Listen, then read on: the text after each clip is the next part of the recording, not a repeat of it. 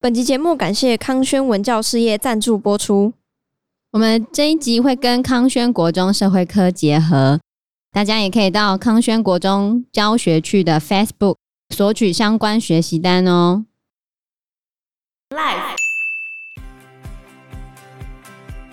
以土耳其人来说，他们最著名的代表料理就是炭火烧烤的羊肉串，把羊肉串起来，然后在那边炭火烧烤。因为羊通常有一些腥味，没错，所以他们通常是会加新香料来一起烹煮的。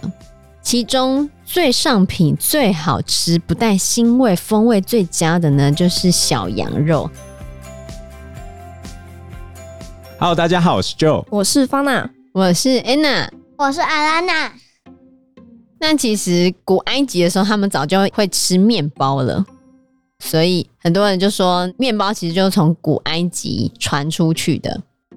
为什么会有像现在发酵的面包？其实是一开始在烘焙的时候，那个面团没有直接拿去烤，结果放久之后它就发酵了嘛。嗯，发酵之后才发现，哎、这样比原本的好吃哦哦，所以才哦。可是古代的那种面包是很粗的，我们现在算是精致面包。我们嗯有不同种类的面粉啊，高筋面粉、中筋面粉、低筋面粉，嗯，分别应对不同的场合来使用。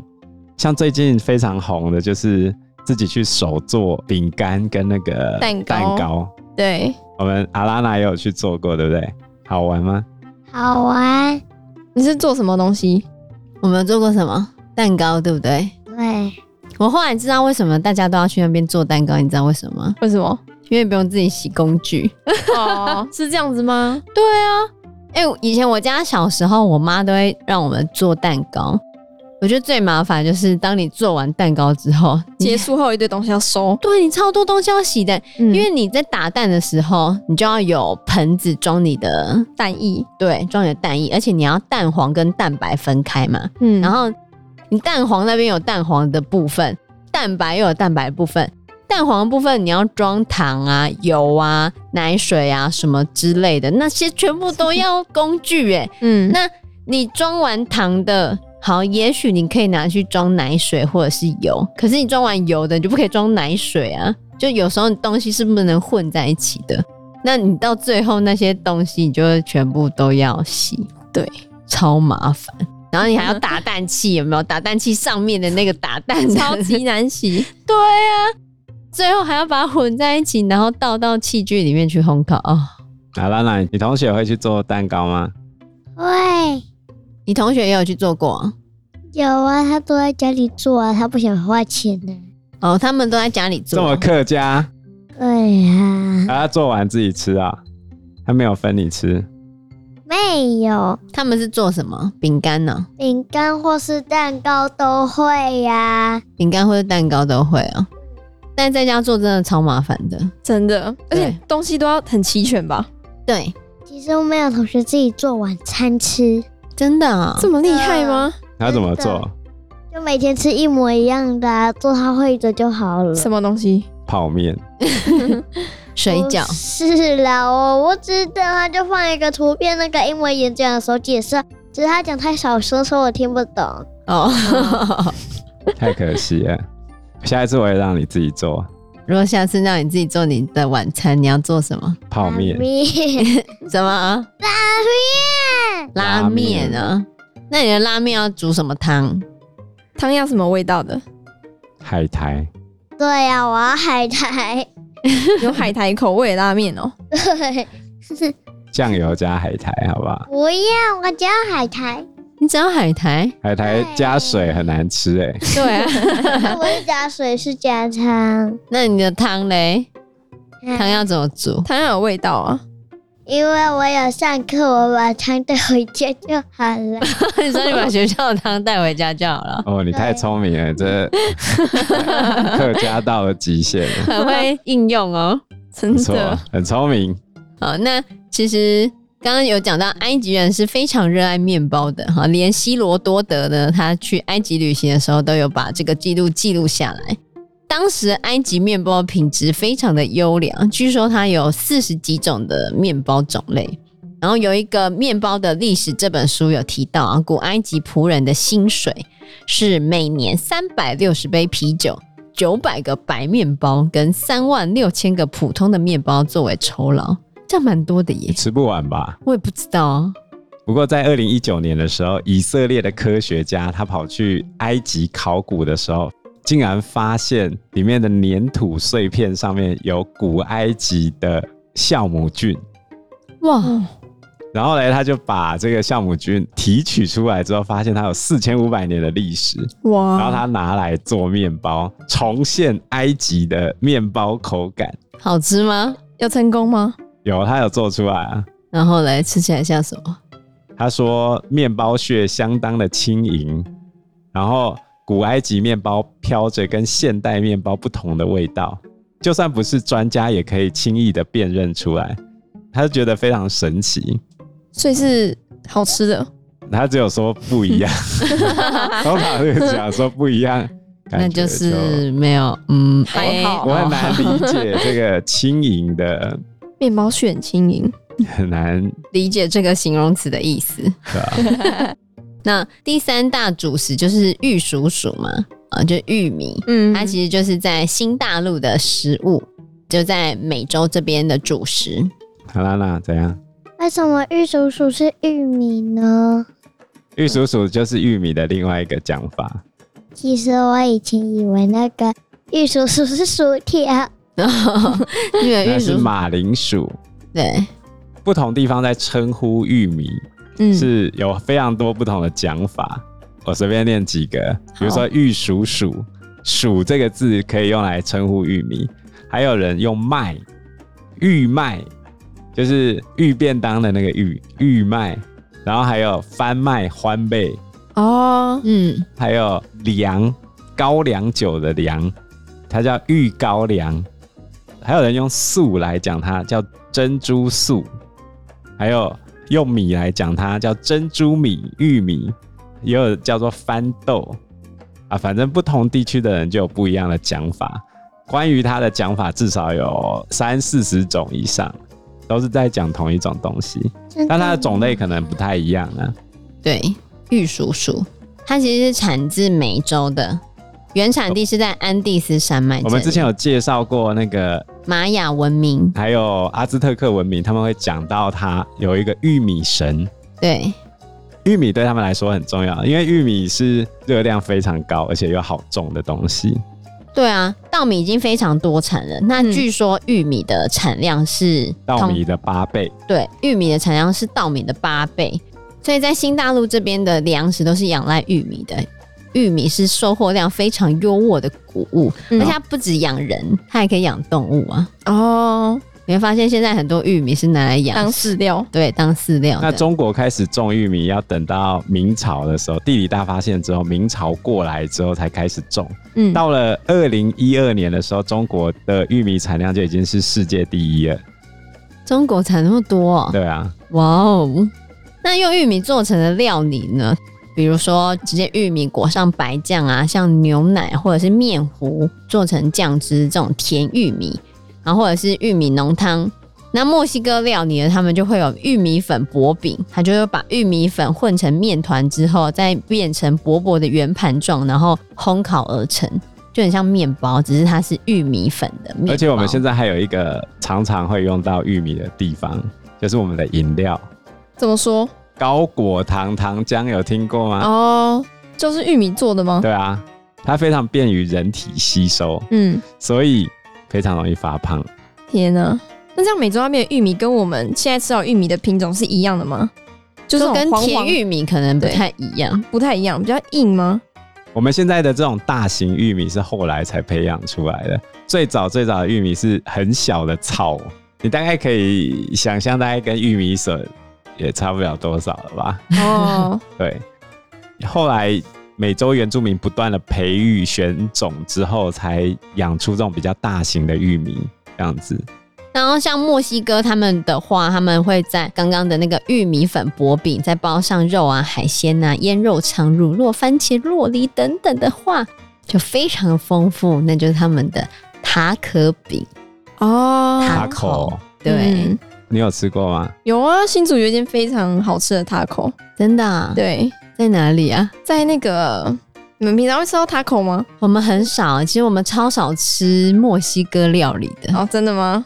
taco 的主要的煮法就是手掌大的玉米饼皮加上一些馅料，就这样子而已。嗯，嗯，觉得很特别，所以我们可能很少吃。我有吃过啦，它就是你觉得那本来饼吃起来怎样？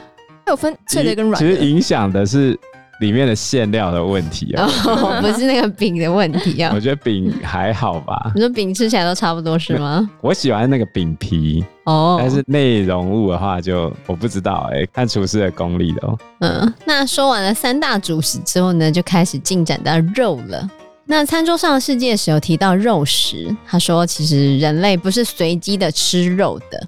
那人类会吃什么肉，都跟他的历史或者是宗教的理由有很大的关系。举例来说，在春秋战国时期有一个吴越争霸，就是勾践卧薪尝胆，你知道这个成语吗？卧薪尝胆嗯嗯，就是勾践他打败仗之后，一直想要报仇嘛。问题他国内的民众人数已经不够了，所以他必须要奖励大家生小孩。嗯所以后来他就祭出一系列的奖励措施，其中包含了生小孩我就给你加一只狗。加一只狗哦为什么你家生小孩，我就要给你加一只狗？是加菜的意思吗？对， 因为当时候的人是以狗为主要的肉食来源。金庸曾经讲过“一黑二黄三花四白”，不同颜色的狗，不同的味道。对我妈以前也吃过狗肉，对啊，那他说那是什么味道？她说吃起来就跟羊肉很像。好难想象哦，现在我们不吃狗肉了，对，但是韩国会吃狗肉啊，到现在都还哦是吗？中国也会啊，南方好像还是会吃狗肉，什么样的狗？就是各种狗都会吃啊。你不会拿那个小只的狗来吃，但是没就什刚么肉啊、刚讲一黑二黄、呃什么，一黑二黄三花四白，最好的就是黑狗。现在路上看到那种土狗、那种黑狗吗？对啊，我也不知道它差别是什么，反正我没吃过。我奶奶讲说，我爷爷吃了香肉之后，那个狗它走过去，那狗都会在吠它，狂吠它这样。真的哦，是有这个说法、啊到，现但在都还是是但但，是我觉得我没有吃，狗也是一直狂吠我 啊对啊，所以我觉得没有什么科学根据。对，没有什么科学根据。那我妈就说吃起来就是跟羊肉很像，所以才会以前有人讲挂羊头卖狗肉啊，哦，因为狗比较便宜，羊比较贵。可是现在台湾是禁止的啊啦，对，我们书里面也没有提到狗肉啦。那他是去哪里吃到狗肉的？我妈哦、嗯，以前都会有人杀，现在对都不行了。而且以前认为那是很补的，哦，就跟羊一样，觉得那是很补的肉。其实人类吃什么肉跟不吃什么肉，跟那只动物的长相有很大的关系，对不对？我觉得人是非常偏心的一种动物啊。好啦，也是啊。那这样有没有人讨论过，就是为什么可以杀鸡，但是不能杀狗这件事？就他们的差别在哪里？就它是不是我们的宠物吧？或杀猫之类的？我个人觉得就是根据那个时代的风俗习惯吧，这没有什么由来的啊、哦，反正狗并没有出现在这本书里面，因为它可能不是很平常的、普遍的肉类来因为源。其非实主流。其实你要成为主食的肉类，有一个先决条件就是它易于繁衍，容易驯化，对嗯所以猪、鸡、羊、牛比较容易。对，然后马的话，因为换肉率不好，所以我们现在也很少在吃马肉。如果以换肉率来说的话，猪可能相对是比较好一点的。对，鸡更好，鸡的换肉率其实是最高的。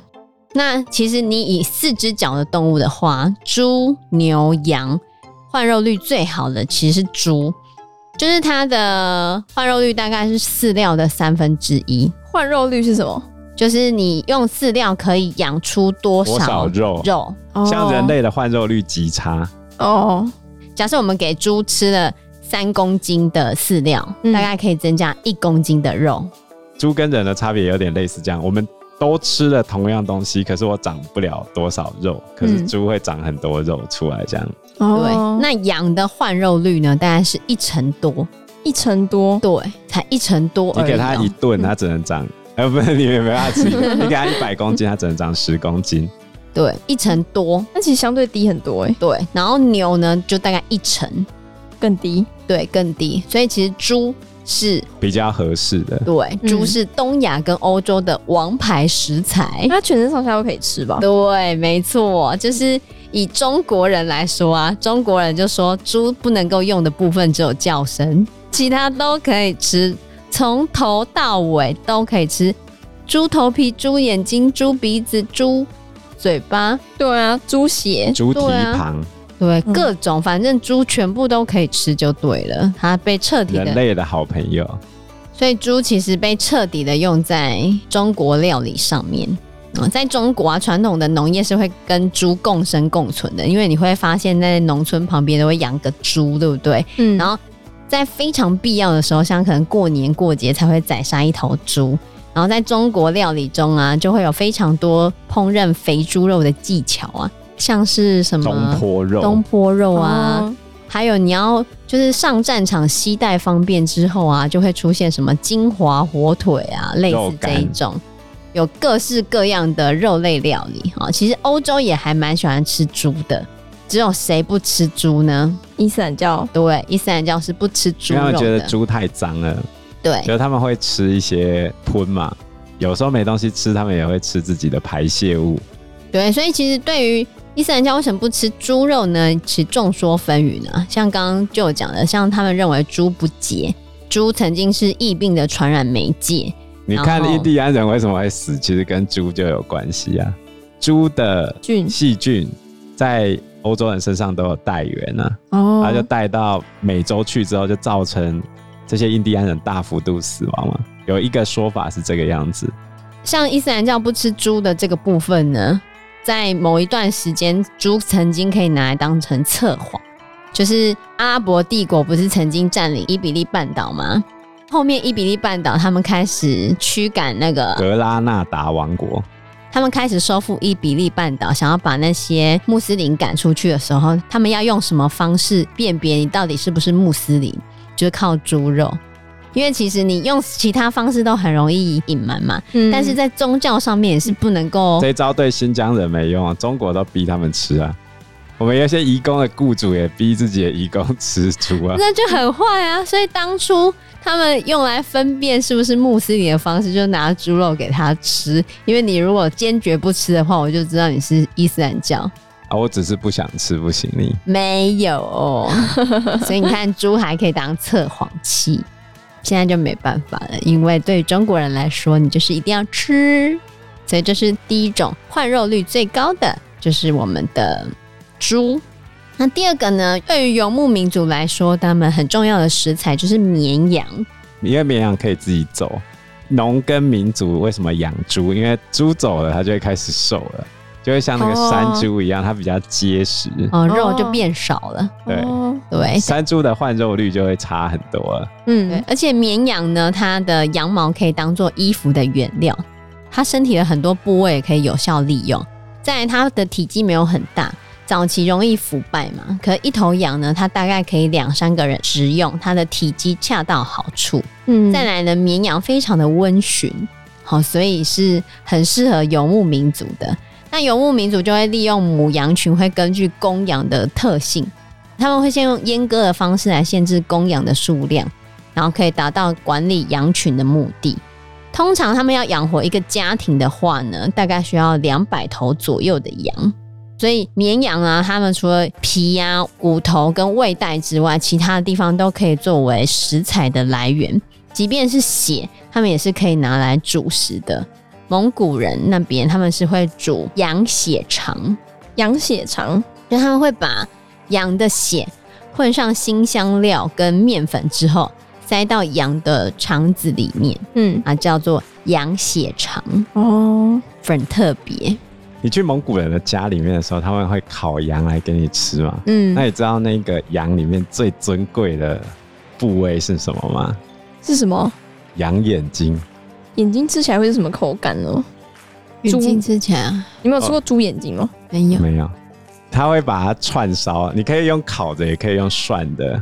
那一般来说他们是烤的啊，就是把它架在火上面翻滚，烤完之后，然后刷油啊、辣椒面跟孜然、你说一整头羊还是它的眼睛的？眼睛，哦，所以它眼会一睛整盘一堆眼睛，如果你有密集恐惧症的话，有那么一点可怕，哎呀，一串就五颗啊。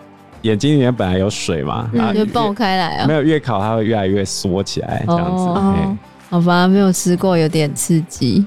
大概的味道是这样，就是眼睛的中间的部位是比较柔软的，眼睛周围不是会有一些肌肉吗？嗯，嗯然后还有软骨，会让它绵中带韧，然后羊油会在你嘴巴里面化开，或者那个眼球里面的汁液，嗯顺着口腔流入喉咙，辣椒跟孜然就冲击你的鼻腔，那你就觉得哦，太好吃了，这样是这样吗啊所以？它是整只羊最好吃的部位。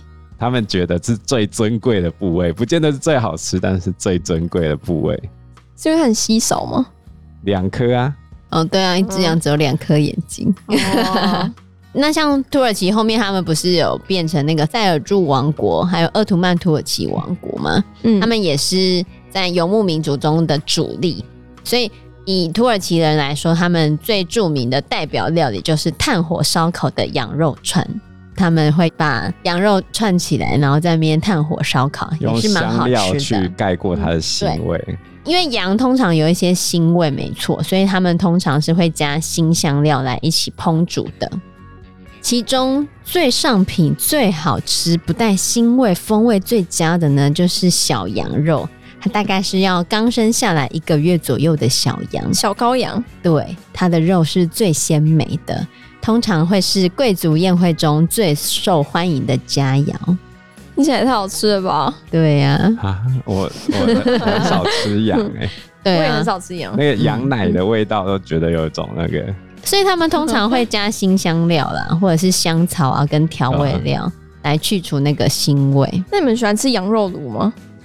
羊肉卤就是我觉得要看它的汤汁，因为有些汤汁会有点辣，如嗯，果是没有那么辣那种比较温补的，我觉得 OK。哦，嗯，不过我看到中国人在吃那个羊眼珠的火锅的时候，我觉得还是有点可怕，是整锅都是因为眼睛哦，因为它烤过了会缩掉嘛，嗯你觉得那个形状没有保留的那么完整，可是你用火锅滚的时候，就是一颗圆圆的眼珠在里面。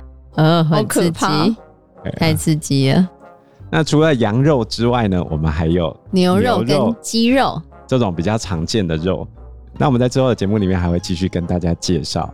对，嗯啊那今天呢，是我们阿拉娜第一次来加入我们录音，因为小朋友做不了那么久了，所以我们这一期节目呢，就先录到这个地方。 阿拉娜，你今天参加了这一集，你有什么感想呢？你觉得怎样呢？我觉得啊食物很奇妙，你觉得食物很奇妙， 你最喜欢吃哪一种肉呢？猪 肉你最喜欢吃猪肉？炸猪排，对不对？对。对，哦小朋友还是比较喜欢吃那种常见的肉类，嗯，所以你看，猪肉就是东亚的王牌啊。真的，发娜最喜欢吃什么肉？我最喜欢吃鱼肉吧，我真的非常爱吃生鱼片。真的哦、对啊，不过要小心，要当季的寻。不然会容易有寄生虫是吗？寄生虫主要是保存期限啊。哦，你如果吃腌制类的鱼类，据说对身体比较不好啊，但其实这我也不知道。对啊吧哦，总而言之呢，这本书还有很多东西可以去介绍的。我们在下一集节目里面会继续来谈这一本《餐桌上的世界史》。好，那我们这期节目就先到这个地方喽。谢谢大家，谢谢大家。拜拜拜拜。